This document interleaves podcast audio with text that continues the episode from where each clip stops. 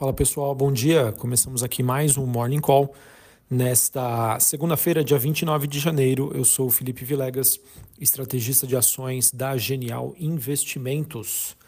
Bom, pessoal, nesta manhã nós temos bolsas europeias, futuros em Nova York sem uma direção única.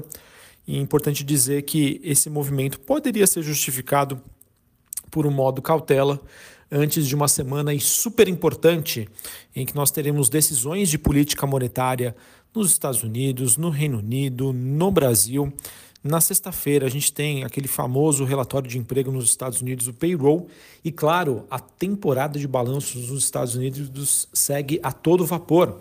Nesta semana nós teremos aí resultados de Apple, Microsoft, Alphabet, ou seja, né, todas as empresas de relevância, de peso e, e obviamente que ah, o resultado dessas empresas vai ou não interferir no humor do mercado, né, que precifica hoje um cenário famoso aí conhecido como caixinhos dourados, o pouso suave, e qualquer sinalização mais negativa em relação a esses balanços poderia é, ferir, né, atacar essa tese, fazendo com que o mercado apresentasse aí maior volatilidade. Beleza, pessoal? Então, uma semana super importante em que nós teremos dados macroeconômicos, decisões de política monetária e balanços corporativos, uma semana aí para o investidor colocar aí na balança sobre o que é relevante ou não para fazer ah, os seus posicionamentos em 2024.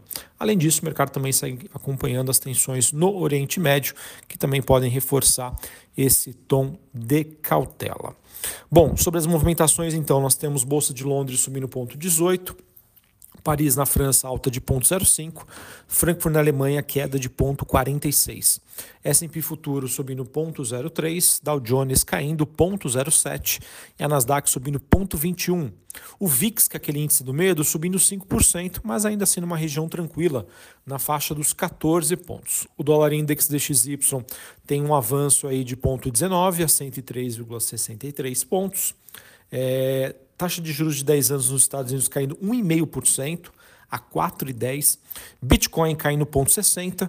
É, ele que está no patamar aí dos 42 mil e 350 dólares a unidade. E sobre as bolsas a, asiáticas, bolsa de Xangai na China teve uma queda de 0,92, bolsa de Hong Kong alta de 0,78 e a bolsa japonesa Nikkei subindo 0,84. É, a, a notícia mais relevante que nós temos da China é que nós tivemos aí a liquidação do grupo Evergrande lá na China. Então isso acabou, é, digamos de certa maneira, ofuscando parcialmente toda a rodada de estímulos que foi prometida aí pela China. É, mesmo assim, a gente teve então uma movimentação positiva em Hong Kong e queda na bolsa é, de Xangai, na China. E o sobre, no caso, é, a influência em relação às commodities, a gente teve uma continuidade aí do minério de ferro, ele que teve mais um dia positivo depois de uma alta na semana passada, por conta aí desses anúncios de apoio ao mercado acionário por parte é, da China. E em relação ao petróleo, a gente teve uma reversão aí. O petróleo que estava subindo agora passa para campo ligeiramente negativo, mas enfim, muito próximo do 0 a 0. Petróleo WTI negociado em Nova York a 78 dólares o barril e o Brent, que é o contrato negociado na bolsa de Londres, a 82 quase 83 dólares o barril. O mercado segue de olho nas tensões no Oriente Médio. Estados Unidos também disseram que militantes apoiados aí pelo Irã é, teriam né, entrado em conflito, né, atacado uma base norte-americana, o que levou aí o presidente Joe Biden a prometer uma retaliação neste sentido. O Irã, no entanto, procurou se distanciar deste ataque, ou seja, pessoal, atenção, também continua ali na região do Oriente Médio. Beleza? Bom, pessoal, então, difícil dizer para vocês tá, sobre uma tendência que nós veremos hoje. A gente vê aí os mercados sem uma direção definida. O mais importante que eu queria comentar com vocês é sobre os eventos dessa semana, como eu já disse. Temporada de balanços com grandes empresas, é, decisões de política monetária, dado de emprego nos Estados Unidos. Então, na minha opinião, conforme forem saindo os dados, os mercados eles vão tomar o seu posicionamento. Qualquer, é, se os mercados né, entenderem que existe espaço para redução da taxa de juros por parte aí do Fed, é, se nós teremos ainda, continuamos no pouso suave, ou seja, uma desaceleração econômica, mas de modo ali consistente, nada muito forte, não, isso, a gente não vai ter uma recessão dos Estados Unidos. Se o mercado continuar nesse modus operandi, eu vejo que isso continua a ser positivo para as ações norte-americanas, para as ações globais. Qualquer coisa que passe uma mensagem do tipo, poxa, os resultados corporativos estão muito ruins, bem piores do que o esperado eu acho que esse movimento de desaceleração vai ser algo mais forte. A gente vai começar a especular uma recessão. Eu vejo que isso poderia atingir os mercados de maneira negativa. Lembrando, pessoal, bolsa norte-americana precificada à perfeição. Qualquer vacilo das empresas pode ofuscar esse movimento de alta, levar a uma realização de lucros. Tá? E isso, obviamente, vai influenciar nas outras bolsas globais. Falando agora sobre Brasil, a agenda macroeconômica segue bastante tranquila. De mais relevante hoje, nós teremos apenas o governo central divulgando seu resultado primário, referente ao mês de dezembro de 2023. Esses dados serão divulgados às 10h30 da manhã. Normalmente, às segundas-feiras, a gente tem a, a divulgação do relatório Focus, porém, ele foi adiado para amanhã. E esse, ele vai ser, no caso, divulgado um dia antes né, da divulgação aí do Copom, que deve aí, na quarta-feira anunciar um novo corte da Selic em 0,5%, isso já é esperado pelo mercado. A dúvida que fica é sobre a comunicação do BC em relação às futuras movimentações.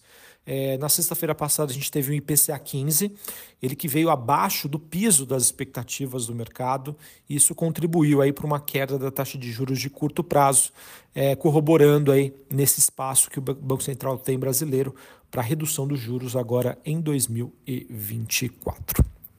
Além da agenda macroeconômica, pessoal, nós teremos hoje a Vale divulgando seu relatório de produção referente ao quarto trimestre do ano passado. Esses números serão divulgados hoje após fechamento do mercado.